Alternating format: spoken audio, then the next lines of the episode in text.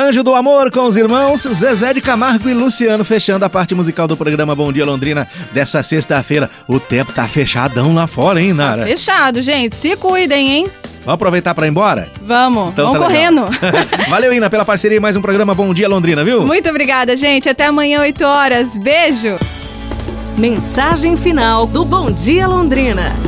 Mãos calejadas. Certa vez, um rapaz se candidatou a um cargo importante em uma empresa.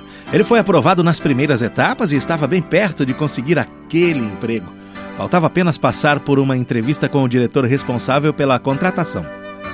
Durante o encontro, o executivo se surpreendeu com o currículo do jovem. Em seguida, perguntou a ele: Rapaz, você concluiu a faculdade com alguma bolsa de estudos? O rapaz respondeu: Não, senhor, foi meu pai quem pagou por toda a minha educação. O diretor então continuou perguntando: E o seu pai trabalha como o quê? Meu pai trabalha como pedreiro. O executivo pediu ao rapaz que mostrasse suas mãos. E ele mostrou as suas mãos macias, sem nenhum calo ou cicatriz. Você nunca precisou ajudar o seu pai no trabalho? perguntou.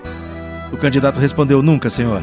O desejo dos meus pais sempre foi que eu dedicasse o meu tempo estudando e lendo livros. Ao final da entrevista, o executivo fez um pedido ao rapaz. Quando você for para casa hoje, rapaz, quero que lave as mãos do seu pai. Então volte aqui amanhã bem cedo e peça para falar comigo. O rapaz não entendeu qual era a intenção daquele homem, mas sentiu que as chances dele conseguir o emprego eram muito boas. Quando chegou em casa, pediu ao pai para deixá-lo lavar suas mãos.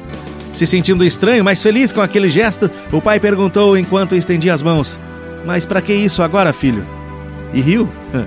Lentamente, o jovem lavou as mãos do seu pai e percebeu que elas estavam calejadas, cheias de cicatrizes.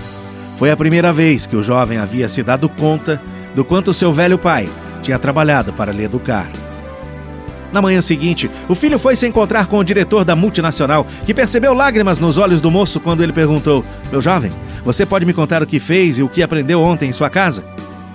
E o candidato à vaga respondeu: Lavei as mãos do meu pai. Aprendi.